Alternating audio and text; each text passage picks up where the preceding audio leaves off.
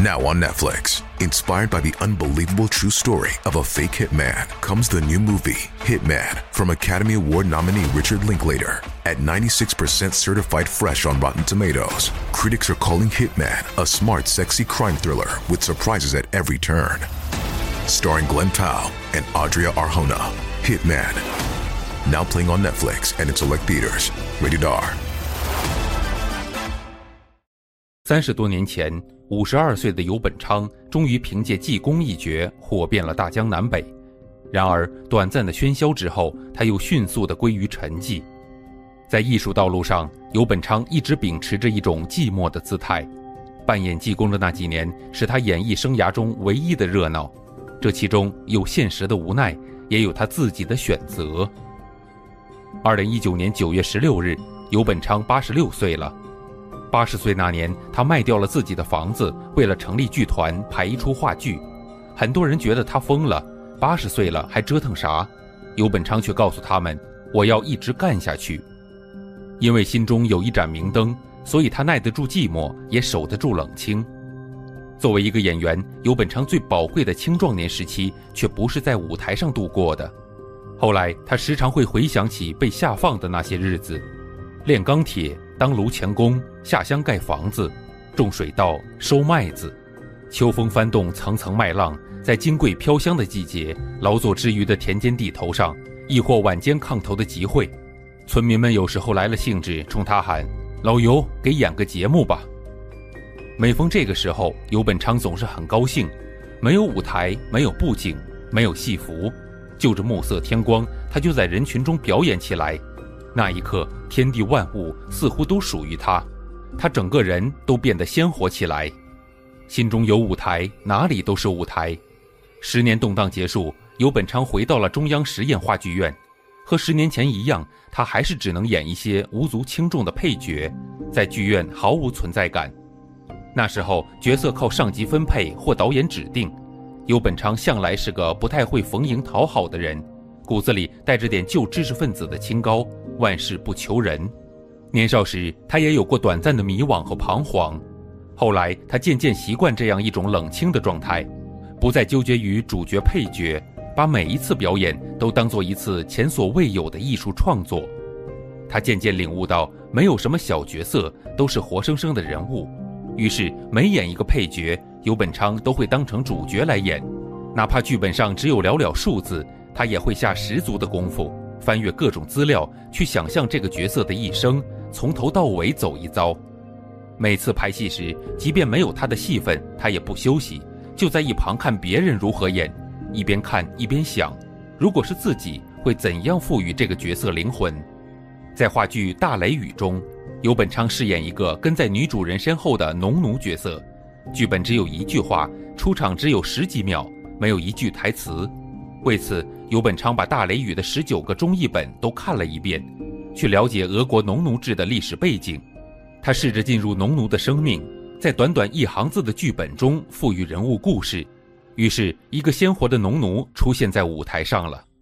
那个跟在女主人的身后，毕恭毕敬、佝偻着身子、脚有些跛、不停地咳嗽着的仆人，像是从尘封的十九世纪中走出来的。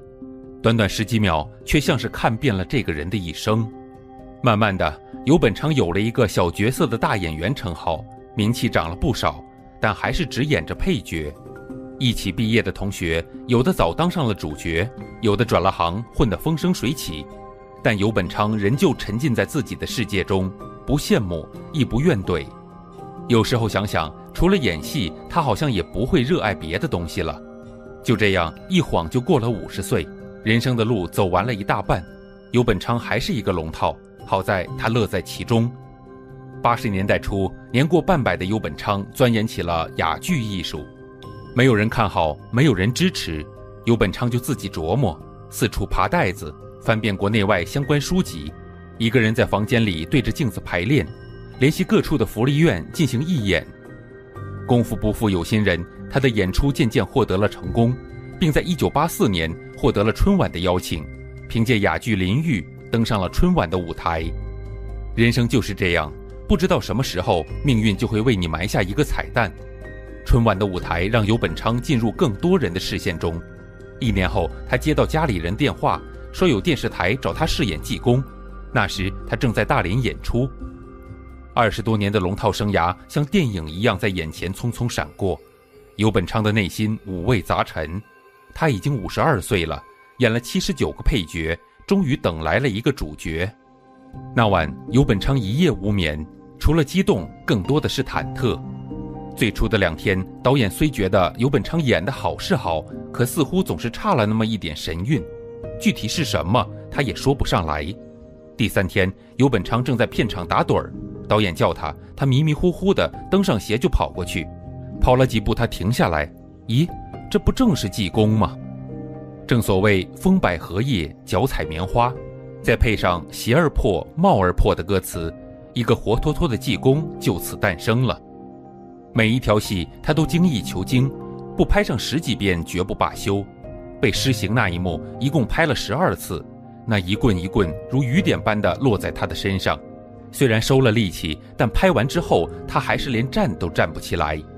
有一场吃肉的戏，道具组头一天晚上买了肉放冰箱，第二天一早拿出来去山上拍戏，拍到吃肉的那场已经到了下午五六点。正值夏天，三十九度的高温，八九个小时过去了，尤本昌咬了一口，才发现肉已经臭了。但导演没喊停，他就只好一直咬，一直咬，直到导演喊咔，他才赶紧跑到一边，将嘴里的臭肉都吐出来。后来，这段表演被北京电影学院表演系纳入了教材。电视剧《济公》播出之后，一度造成万人空巷的局面，尤本昌也终于在五十二岁的年纪火遍了大江南北。一时之间，片约纷至沓来，但尤本昌却没有被眼前的浮华所蒙蔽，一头扎进那纷繁芜杂的娱乐圈中。济公带给他名利的同时，也让他感到肩上的责任更重了。当年济公在新加坡播出后，尤本昌代表中国演员访问新加坡，一位华侨见着他就激动地握住他的手，说太感谢他了。华侨的孩子从小接受英文教育。自从看了他的济公后，就开始对传统文化感兴趣了。尤本昌没有想到，一个角色的影响竟然如此之大，于是后来他对剧本的选择也就更加慎重。面对一些粗制滥造的剧本，尤本昌选择回归到沉寂的艺术姿态。这一沉寂就是三十多年。一九九一年，剧团强调经济效益，给每个演员下发了经济指标，尤本昌感到很困惑。带着这样的困惑，尤本昌申请了提前退休。退休后，他成立了自己的影视公司，只为守住一个艺术家的良心。为了这个良心，几十年来，尤本昌得到了许多，也失去了许多。他推掉很多不喜欢的片约。二零零二年拍摄哑剧《尤先生哑然一笑》，为了哑剧和自己的理想。二零零六年，七十三岁的尤本昌又拍摄了电视剧《了凡》。只为世人看后能多存一份善心，两部剧下来，几乎赔光了他所有的家产。有人替他惋惜，为何不借着济公的名气多接点戏，多赚点钱，反而吃力不讨好，去拍一些注定会赔本的戏？其实金钱名利这些身外事，他早就看得云淡风轻。八十岁那年，尤本昌又卖掉了自己的房子，成立剧团，只为了排话剧《红衣法师》。旁人觉得不可思议，尤本昌却觉得非常值得。在他看来，钱是手段，不是目的。就这样，八十岁高龄的尤本昌像是回到了二十岁，有着用不完的精力。为了演好红衣法师，他特地去寺庙体验生活，在没有商业前景，也没有任何赞助的情况下，从剧本、演员、场地到最后的排练，他事无巨细，全面操持。有时候一天只能睡四个小时。第一年，红衣法师只演了三场，却开出了近百万的场地费和劳务费。所有人都不看好，尤本昌却始终坚持。到了第三年，红衣法师一年超过六十场，不仅受到港台戏剧界的邀请，还演到了美国、加拿大。八十三岁那年，在一次排练中，尤本昌不慎摔成骨折，医生建议他用中医保守治疗，因为以他的年龄，全麻手术风险极高。尤本昌却等不及，坚持做了手术。二十五天后，他打着绷带就上了舞台。后来他笑着说：“死在舞台上是演员的幸福。”其实三十多年来，济公一直没有离开过尤本昌。这个角色就像他的人生导师，他一直在领悟，一直在思索。济公酒肉穿肠过，不为条条框框所束缚，他的心是自由的，所以不管吃什么都没有分别。